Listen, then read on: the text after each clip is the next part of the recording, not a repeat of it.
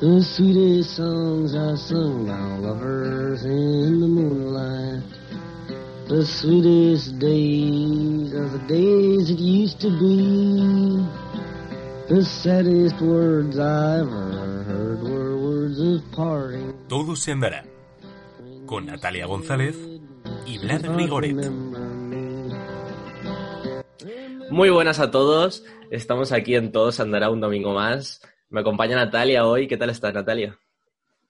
Pues muy bien. Como siempre, celebrando que podamos hacer otra entrevista más y sobre todo, mmm, o sea, me sorprende que vayamos a hacer esta entrevista porque cuando empezamos la verdad es que nunca me imaginaba que fuéramos a tocar este tema, pero conforme nos hemos documentado nos hemos dado cuenta de que cada vez era más interesante.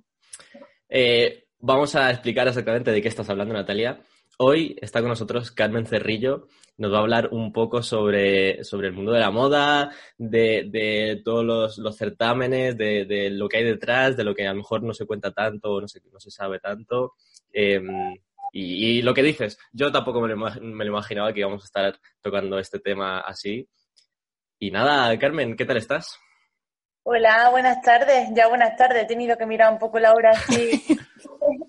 pues la verdad es que estoy muy bien. Dentro de, lo que cabe, dentro de la situación que tenemos aquí en Granada, no me puedo quejar. Hoy, hoy ya ves, en esta oportunidad que me habéis dado, estoy que, que alucino, que soy la primera fan del programa.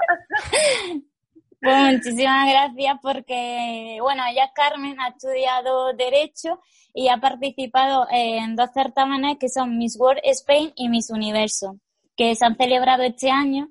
Y bueno, aparte también habla, o sea, colabora con Radio Marca Granada, ¿no? Tiene en una sección que se llama Cadena de Favores.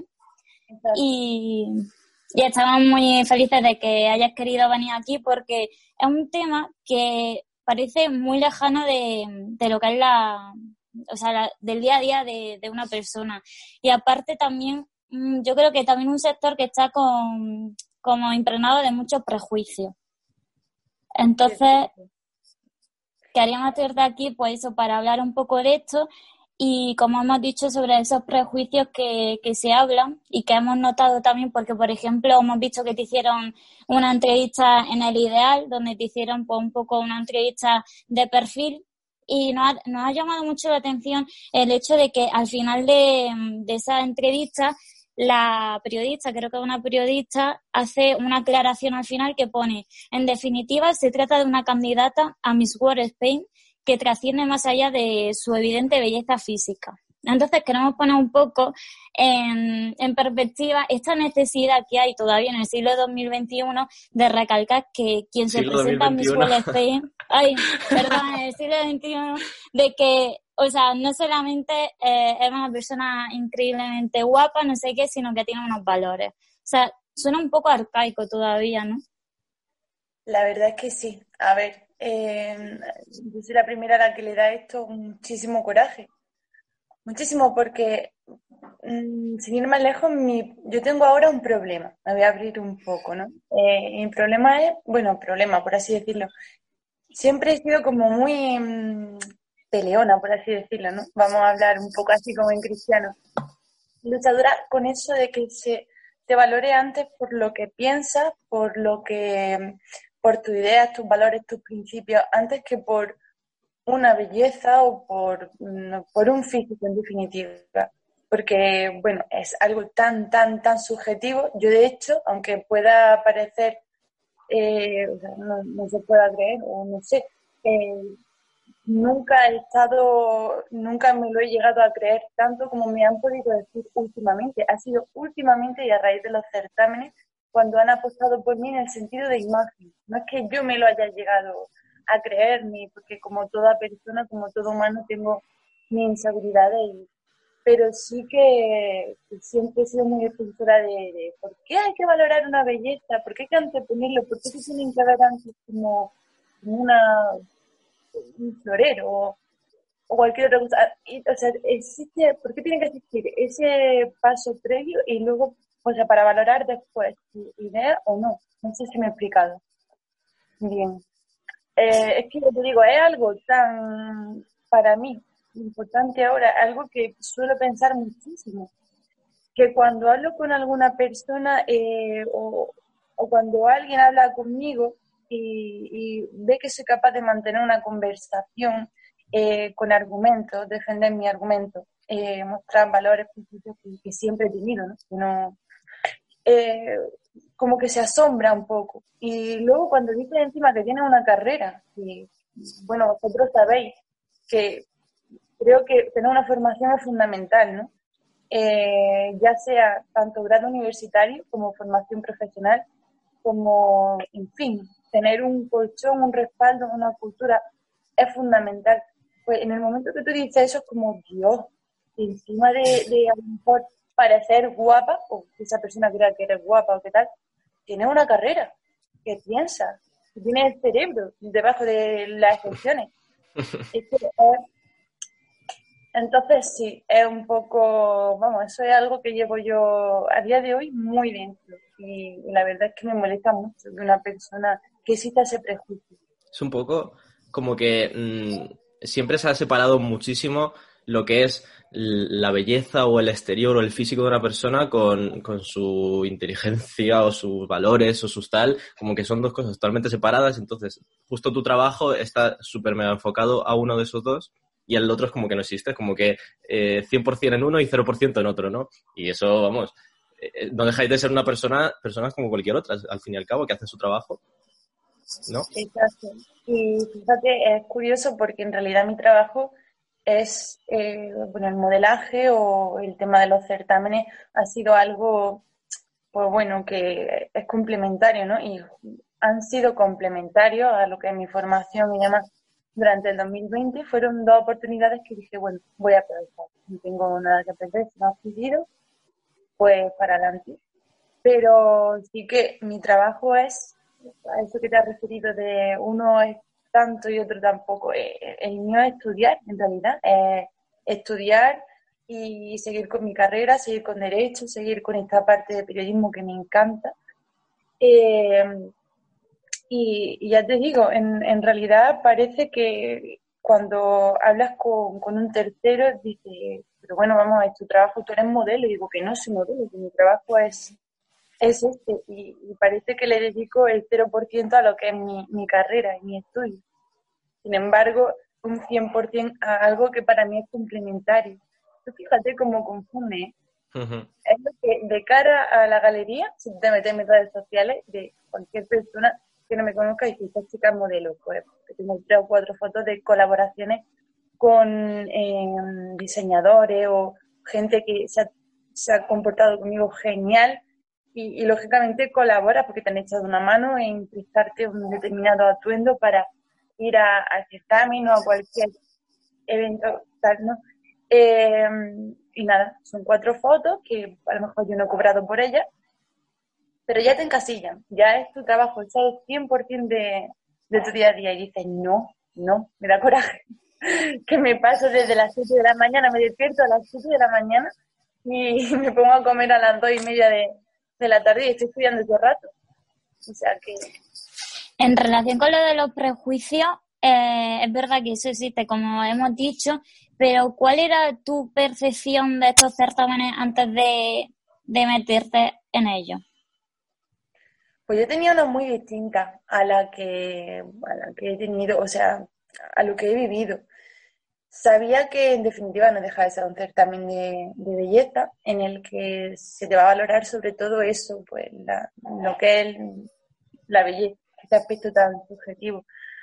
Pero bueno, pensaba que de ahí ganaba alguien, ganaba en realidad un contrato, que es por eso también por lo que accede a, ir, ¿no? Accede a vivir esta experiencia. Un contrato bastante bueno por el que, bueno, se te pueden abrir muchas puertas en el mundo de, pues bueno, por ejemplo, el periodismo. Y, es obvio, ¿no? Hay eh, Eva González, por ejemplo, vamos a poner vamos a ponerla de ejemplo, ¿no? Con España, pues sí que se le abrió una puerta enorme en televisión y, en el momento en el que estamos, aprovechar, aprovechar cualquier oportunidad, para, o sea, cualquier oportunidad es buena. Y dije, pues bueno, y se puede llamar pero sí que mm, tenía una percepción porque tenía claro que sí, se va a valorar esto, ¿no?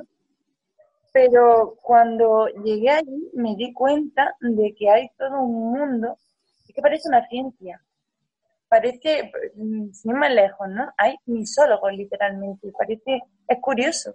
Yo me enteré del término misólogo estando en, en Castellón la primera vez. Son personas, sobre todo de mm, Sudamérica, eh, que bueno, que son, siguen mucho este tipo de concursos y, bueno, son quienes se encargan de, valorar, pues, no sé, es como mm, quienes mueven todo por redes sociales y demás. Y parece que uno tiene que deberles mucho a ellos, ¿no? Eh, darlo todo por redes sociales, hacer vídeos, eh, publicar, eh, hacer directos con esta gente que son quienes mueven esta industria, sobre todo. Que por cierto, yo poco hice, aquí lo digo, todo el mundo, o sea, chica, a ver, mm, con todo mi respeto y demás, la que quiera que lo hiciese, pero yo estaba como, pues que me da vergüenza, era como, no sé, mm, hacer un directo a una persona, vamos a hablar de, de verdad, de cómo me pongo las pestañas o mm, no sé. Está claro que para estos concursos ahora te piden como, bueno, que un discurso acerca de una serie de valores, que puedes proporcionar a, bueno, que tú puedes, eso proporcionar, ¿no? Eh, o ser embajadora de, tu país y qué puede aportar, además de belleza, pero no deja de ser en definitiva lo que es. Y subir vídeos para estas personas y hablar de ciertos temas para mí era algo como muy banal. Yo estoy acostumbrada, pues, no sé, me parecía un poco Mm, no quiero que siente mal, pero ridículo. No sé si, para mí es algo muy extraño, pero hay gente que vive de ello en este mundo. Eh, en Cercán, por ejemplo, mi compañera Oriana, que no sé si, si para esto, pero le muchísimo cariño, ella, por ejemplo, vive de, de ello, le encanta, ella es venezolana. Y, y nada, se presentó eh, bueno, ya tiene doble nacionalidad, también es eh, española. Lleva poquito tiempo aquí, pero el caso es que lo, lo, disfruta mucho, vive mucho de ellos, tiene una pareja, su chico también, y es una cosa súper extraña. Para mí era como, ¿en serio? Tú y tu chico, mm, no sé, eh, pasaba algo en el, día uno del certamen y ya lo llamaban enseguida, cojo la altavoz fácil del teléfono. Eh, que ha pasado esto, que he hecho, o sea, me han hecho esta entrevista, no sé qué, no sé cuánto, y, viven de ello, lo viven a tope. Yo llegué el primer día y vi que lo tenía hasta una plancha de vapor allí, no sé qué, su maquillaje súper bien preparado, maquillaje para todo, un aro de luz para echarse selfie, hacer estos vídeos con los misólogos que voy a comentar. Eh, y yo llegué tan inocente con mis dos maletillas con mis vestidos que me habían prestado, mis cuatro cosillas de maquillaje, y, me quedé como, bueno, pues poco hago yo aquí. es un mundo muy, muy, muy distinto y vive mucha gente de, de ello. ¿Y cómo fue el momento, o sea, cómo te introduciste tú en este mundo? ¿Se pusieron en contacto contigo? ¿Tú te interesaste o cómo fue? No, sí me lo propusieron. Además, aquí se supone que se hacen casting y, em, pero con la pandemia no se pudo hacer eh, el casting, por el que hay provincias en las que se hace concursos ¿no? Por ejemplo, Málaga es un concurso donde se elige a, a Miss Málaga, en este caso. Pero bueno, en Granada mm, ya nos confinaron, no se pudo hacer, me lo propusieron y dije, pues guay. Dijeron, ¿Te lo propusieron por redes sociales? Yo tenía alguna que otra foto de book, como sea, un book eh, em, de fotos profesionales muy importante para esto, ¿no? En el momento que se meten en tu perfil y ven que a lo mejor les gusta tu perfil, lo que vende y demás, y ven que tienes tales fotos, que sabes usar de tal manera, no sé qué, o que tiene una ciencia que a ellos les gusta, pues, pero eso pasa en el mundo de la moda también, contactas con, sí, contactar contigo y, ya está. Y en este caso, pues a mí me lo propusieron. Las agencias, por ejemplo, en moda también funcionan así. Lo mismo que te paran por la calle. Eh, en moda es muy habitual que si estás en una gran ciudad, eh, haya mm, eh, ojeadores, por así decirlo, ¿no? Que te digan tal, ¿te gustaría pertenecer a esta agencia? No sé qué, pues con el tema de, de los certámenes también pasa un poco igual. Tanto te pillan por la calle como en este caso conmigo, redes sociales.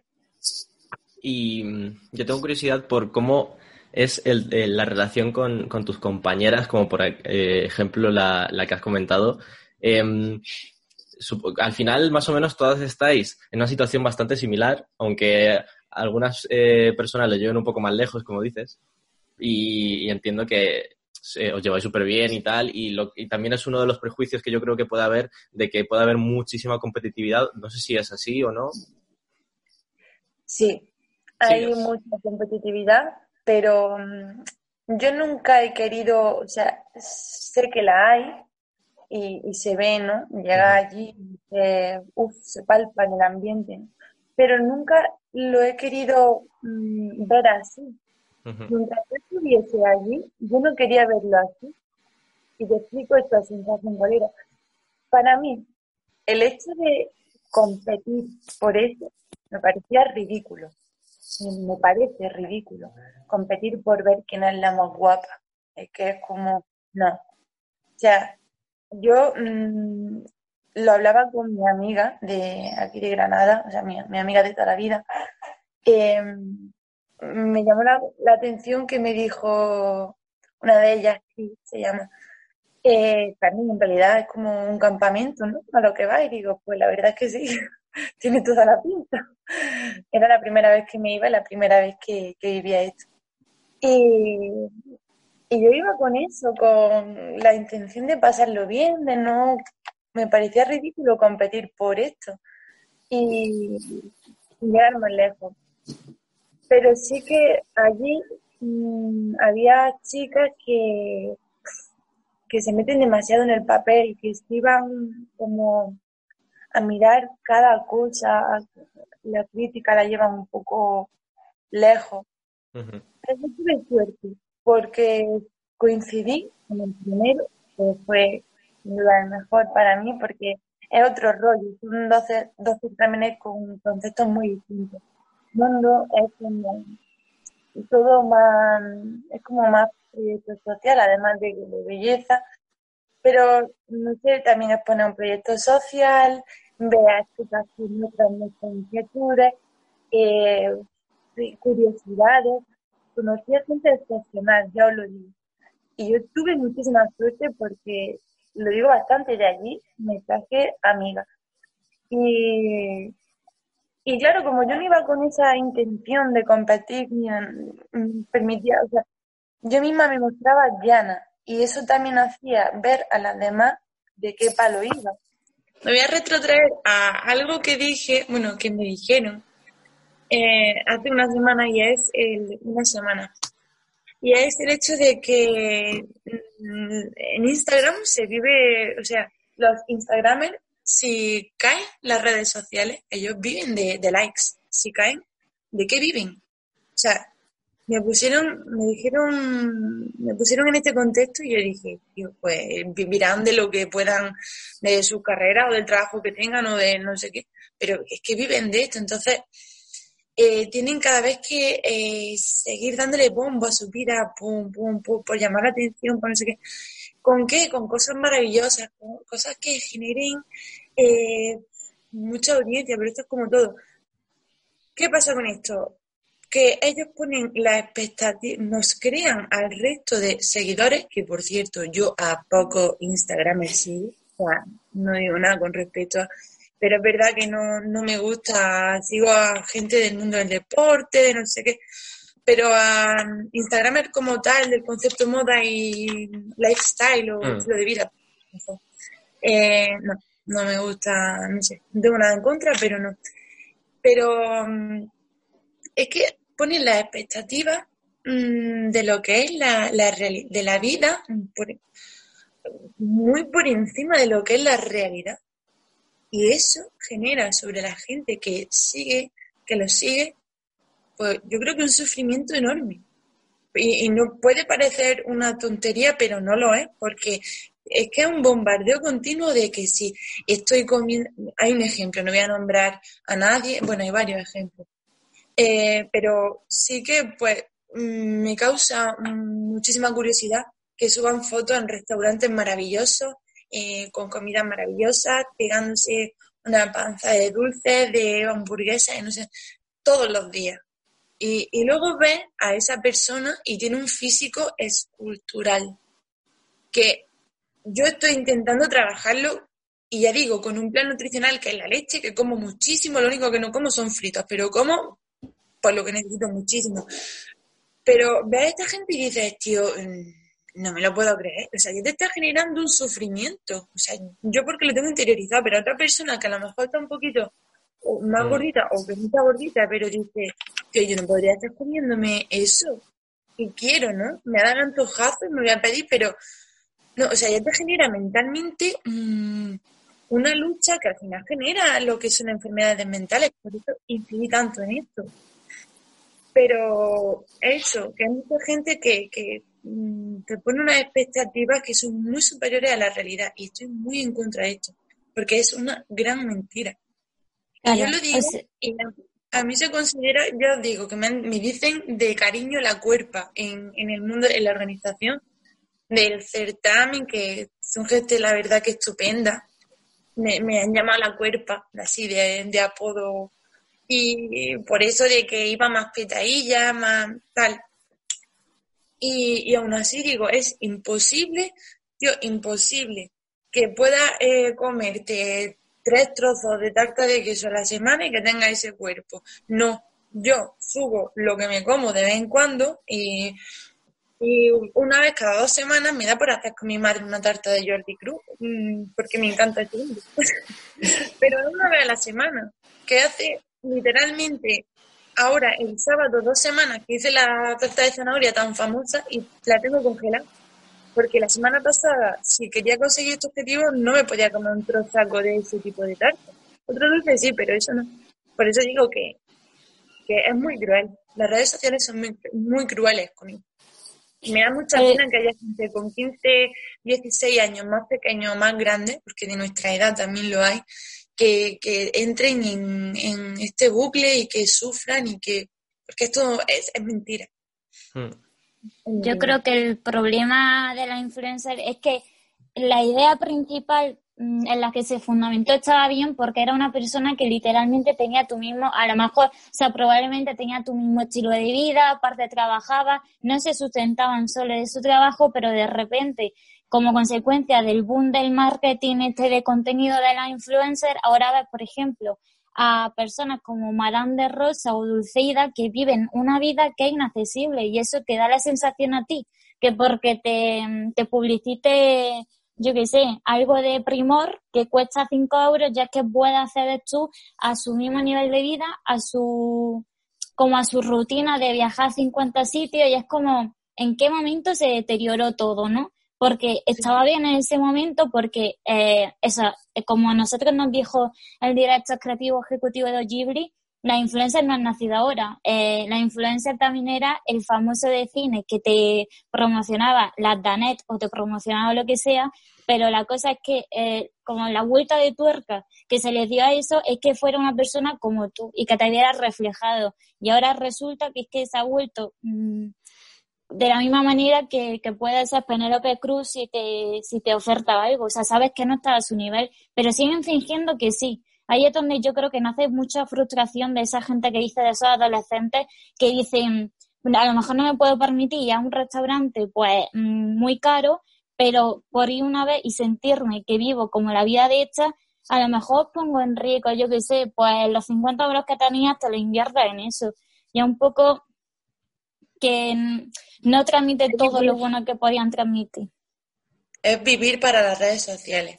Eso lo digo yo muchísimo es, o sinceramente, mmm, posturear, es la palabra que más utilizo. O sea, es muy triste que va a algún sitio, o sea, yo no puedo estar todos los días mm, cenando fuera. Primero la pandemia y segundo que eso no es accesible.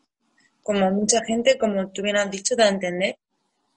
Pero, no sé, es que es que lo has dicho todo tú, lo has dicho todo tú.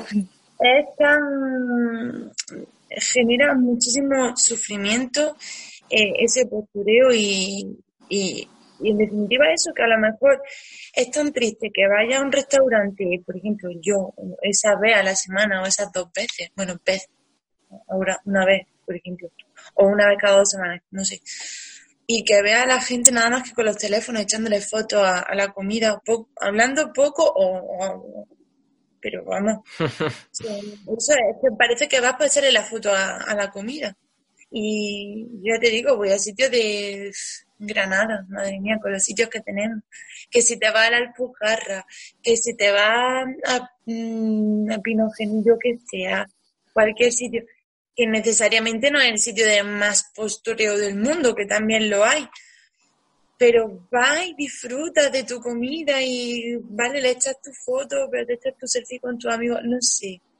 Pero es verdad que depende de, cada persona. Yo es que no hemos estado muy acostumbrados aquí a ver eso y cuando lo veo me da muchísima pena.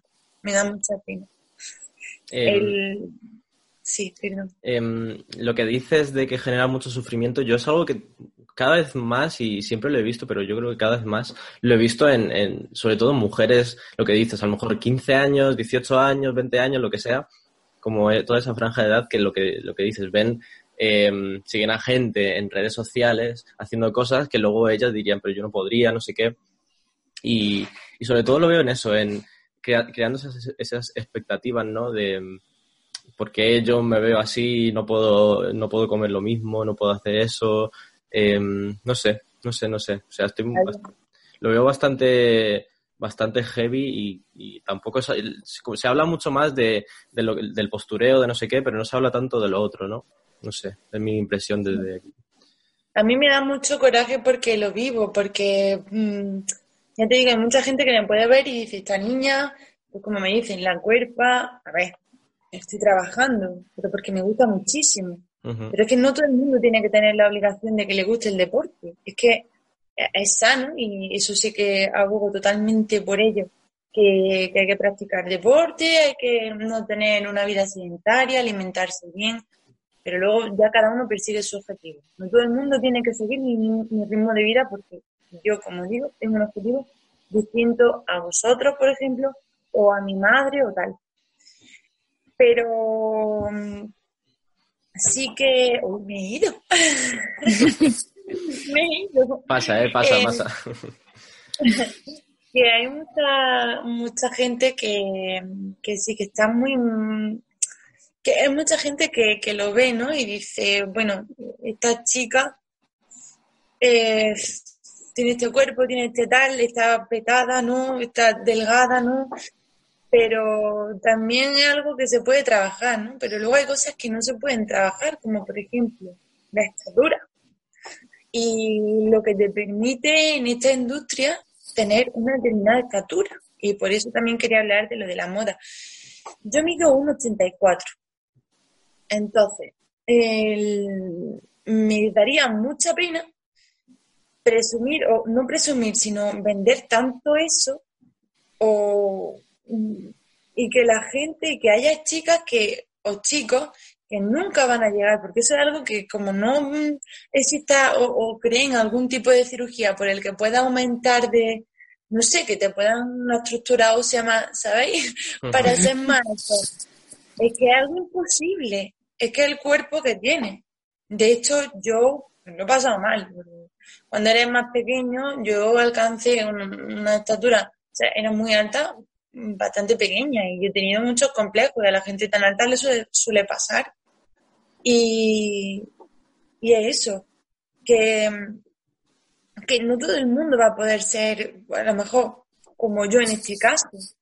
Y el hecho de que yo presuma a lo mejor, presuma, que no lo he hecho nunca, de, de esta estatura, de este tal, no lo haría. No lo haría porque genera expectativas en chicas, en este caso, porque el, quien se puede comparar conmigo sobre todo son chicas, ser mujer, que, a lo mejor quieren ser como yo, pero en la vida van a medir un 84, que eso es muy raro, es que es rarísimo en una chica ahora. Entonces, ahora, eh, por ejemplo, no sé, hay cosas que el- la el- hemos hablado antes de la comida o el hecho de llevar determinada marca de ropa, de tal, no sé, es que mm, soy tan anti todo esto. A lo mejor me veis en otro momento promocionando mm, marca, yo qué sé, dónde puede llegar a parar la cosa, pero siempre explicando un porqué, ¿no? O explicando que es una colaboración pagada, como mucha gente hace. Pero el hecho de mostrar, mostrar, mostrar para generar expectativas sobre los demás o para aparentar me parece muy cruel. Porque es todo mentira. Hay cosas que no, hay cosas que no. Y de hecho me parece raro, o sea, me parece raro, me parece buenísimo que gente sobre todo del mundo de la cultura, del arte, eh, por ejemplo, me encanta Adriana Ugarte, eh, ellos venden un tipo de vida y mira que son de la élite, que son de la élite del cine eh, en el panorama nacional. Venden una vida que nada tiene que ver con lo que es el tema de influencer y demás. También conozco influencers, por ejemplo, una chica, una mujer que se llama Rosa de aquí de Granada, que lo hacen geniales. Son gente que venden una vida súper llana, súper accesible y demás. eh, y que me parece muy bien que hagan ese tipo de trabajo, porque en definitiva hagan trabajo, pero no en la generalidad. Por eso yo en el momento en el que hablé en marca de esto, me refería a todo lo que es tan inaccesible, que vemos y dices, por favor, en el momento que dices que envidia o qué tal o que, qué vida, eso ya no.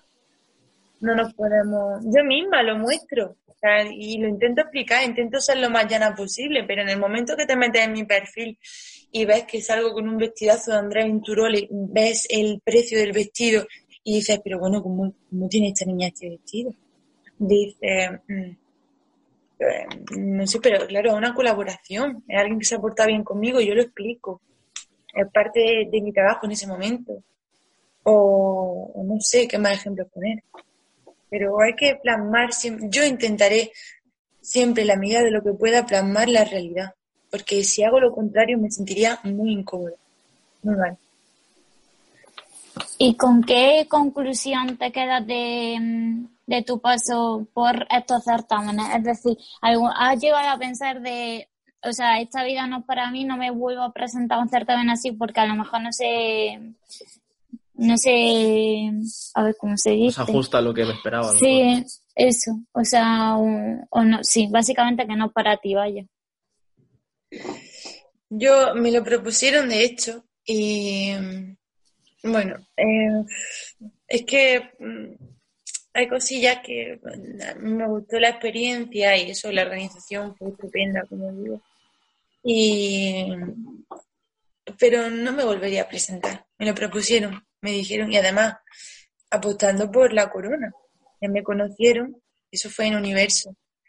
Me conocieron en persona, m- muchas más, o sea, muchas más personas de la organización y, les gusté mucho me dijeron que en cuestión de unos dos años o tal, que si me interesaba vol- volver a presentarme y que, no sé, vamos a echar a ponerla toda la carne en el asador, pero, pero les dije muy claro y mi respuesta fue muy firme que no, que yo no, porque yo ya creo que he agotado el cupo.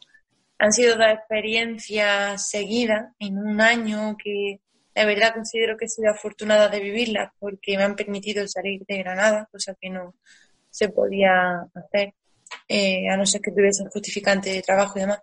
Y además viví una experiencia que además de que es duro, viví un certamen porque tiene unos tiempos muy ajustados. Uy, me cae el móvil. que tiene unos tiempos muy ajustados, eso es una locura de, de de verdad. Eh, pues no deja de, de ser visitar otro sitio también. En, por ejemplo, en, mi universo fue en Tenerife y una experiencia maravillosa allí. Eh, La verdad que fue muy guay, pero no me volvería a presentar porque ya, ya está. Yo ya he conseguido lo que he querido, en verdad. He conseguido abrirme puertas muy bonitas en Granada, sobre todo, que era mi principal intención, conocer gente, diseñadores, eh, gente de Ayuntamiento de Granada, Diputación eh, de Ideal, Radio Marca. O sea, yo voy más por ahí. También el mundo de la imagen, genial, ya lo he vivido. Estupendo. Si puedo vivir algo más de él, estará bien, pero no será mi, no será mi meta principal. Mi meta principal será luchar por, por entrar en, por seguir con mi derecho, con la periodismo, que quiero estudiar también. Y, y no sé, yo ya he conseguido ese objetivo, conocer gente maravillosa de, la organización, tengo mucha gente ya también en Madrid, me permitirá, creo yo, viajar y, seguir en contacto con ellos y abrirme puertas, en definitiva. Pero lo que es presentarme, no. Esto pues para futuras generaciones que, sepan o que yo, bueno, si siguen los certámenes en pie y demás y son personas, tanto chicos como chicas, que van con su idea clara, van con una formación y unos buenos valores y principios y con mentalidad de no, de no hundirse, porque perfectamente te pueden hundir si no, si no vas con este respaldo o con esta educación, cultura y demás, pues, eh, si va así, yo, pues bueno, si quieres hacerlo como yo he hecho, que lo haga. Porque se te abren puertas muy bonitas, conoces a mucha gente, una buena oportunidad. Em, Ahora también una cosa, No, dime, dime, dime que si me preguntaron, y fue curioso, que si no hubiese estado, bueno, no hubiese sucedido la, pandemia y demás, eh, si me hubiese presentado. Y yo, mi primera respuesta fue que no. Hmm. Que también fue un poco porque yo eh, todos vivíamos una mala situación, todos, con esto. El que más y que menos estaba en casa y dices, ¿tú qué hago?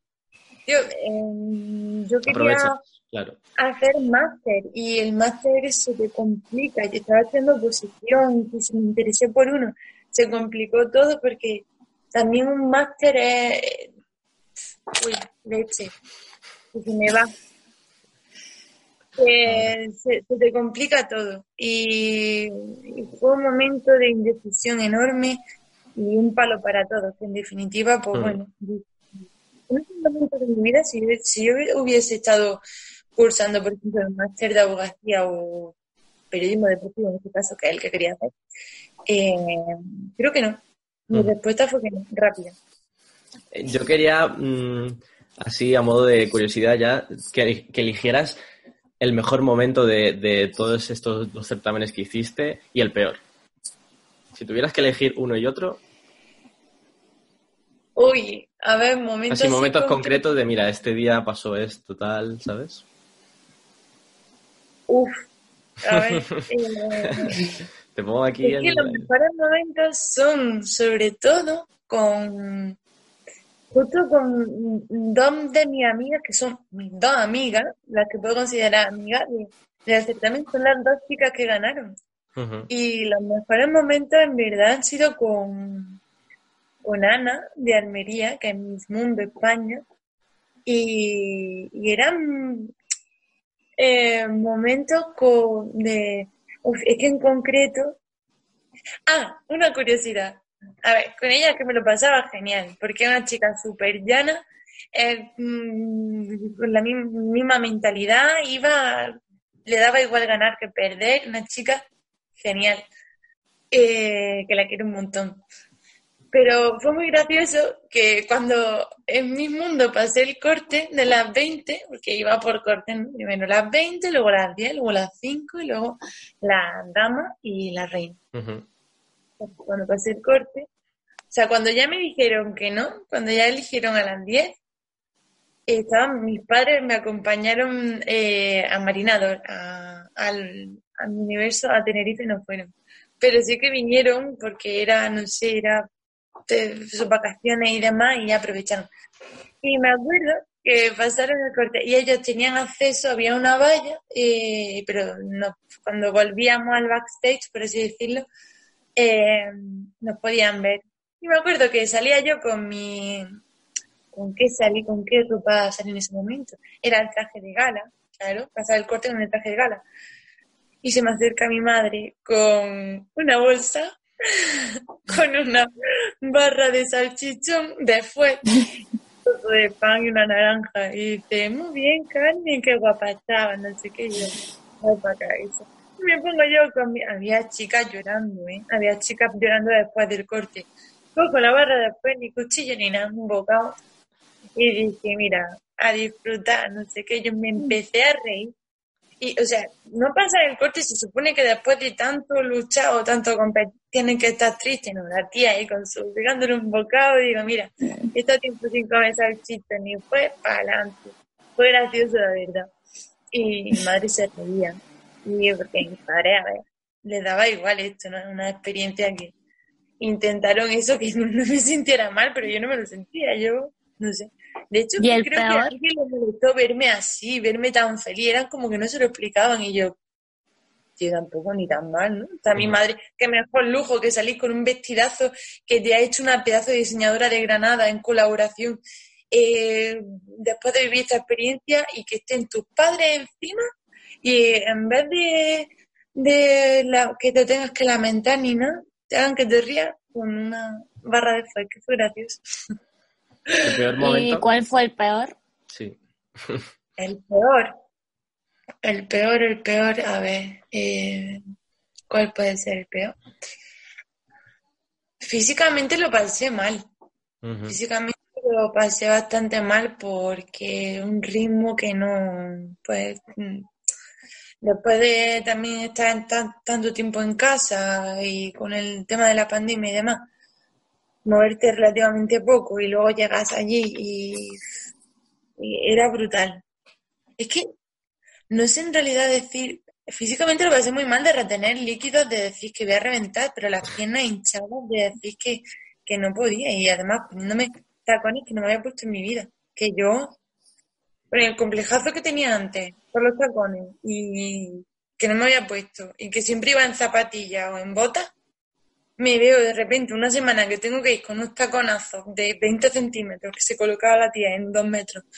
Eh, no. Es que es, en general fue eso, pero momen- mal momento. No sé ahora mismo, no recuerdo así ninguno.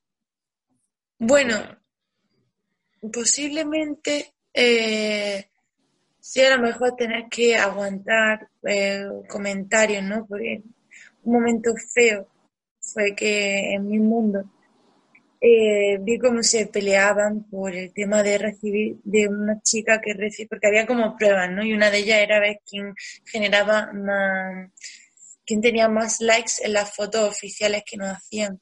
Y hubo como una peleilla ahí de que parece ser que si se compraron me gusta, no sé qué. Y me vinieron como, como decía yo, para unirme a el, a un equipo de crítica. Me vinieron cotilleando, como se dice. Y que tú te puedes creer que si han comprado tantos likes, no sé qué. Y yo veía surrealista esa conversación. Yo decía todo el rato, me, me estaba agobiando mucho, ¿eh? me estaba agobiando mucho que me viniesen con la edad que tenemos con eso. Hmm. Y le- me acuerdo que le dije, tío, hemos venido a disfrutar. Hemos venido a disfrutar, en plan, de- no dije nada más que con mi cara, lo dije todo. Y si me gané una enemistad por eso, pues bueno, a día de hoy ni lo siento. Pero como era tan firme mi idea, pero me sentó muy mal el hecho de que se me acercasen para crear un equipo de, como un equipo de crítica. El- eso fue muy feo. Desagradable, Así que- ¿no? Sí. muy, desagradable. No, no te lo explicas. Como, ¿en serio, tío? Estamos todas aquí por un... Hemos venido a disfrutar y, y vas a venir con esta tontería. Mm. Pero bueno, que críticas había muchísimas. O sea, esa fue la, un, muy impactante, pero sí, sí se han escuchado cosillas. Se han escuchado. Y cosas que veis que intenta obviar porque es lo que digo. uno- hay gente que tiene unos valores, principios y otros que tienen otros. Y en definitiva te tienes que callar y, y pasar y dices, bueno, mientras a mí no me de- denigre nada, ni a, a mí nadie me falte el respeto, yo voy a actuar con educación y, pero ahora, si me faltan el respeto, actuaré también con educación, pero no me callo. Pero por lo demás, sé que hay gente que ha vivido muy malas experiencias, pero también hemos tenido muy a favor, que hemos tenido una organización genial, que, ha sido en definitiva como una familia, y lo sigo diciendo, y, y nos han hecho pasar momentos muy guay y nos han tratado, han hecho que sea todo muy propicio para que podamos ser amigas y demás, pero en ese ambiente, pues bueno, no sé. Pues, pues muchísimas gracias por haber estado con nosotros. Nos ha parecido todo interesantísimo y también lo que hemos dicho de un mundo en el que, que pocas personas tienen la capacidad también de conocer porque por mucho que sigan las redes sociales, pues ya hemos dicho que no son el reflejo de lo que pasa en realidad ahí. Así que muchísimas gracias y esperamos que te lo hayas pasado bien. Ya has contado todo lo que quisieras contar.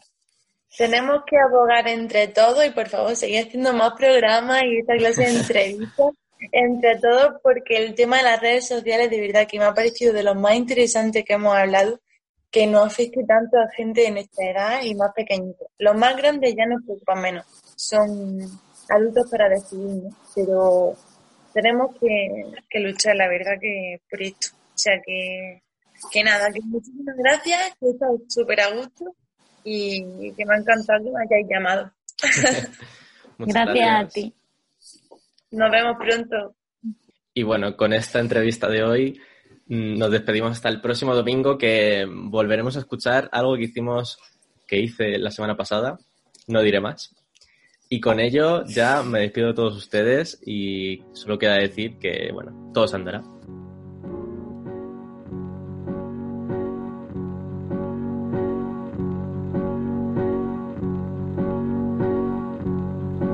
It's the last goodbye, I swear.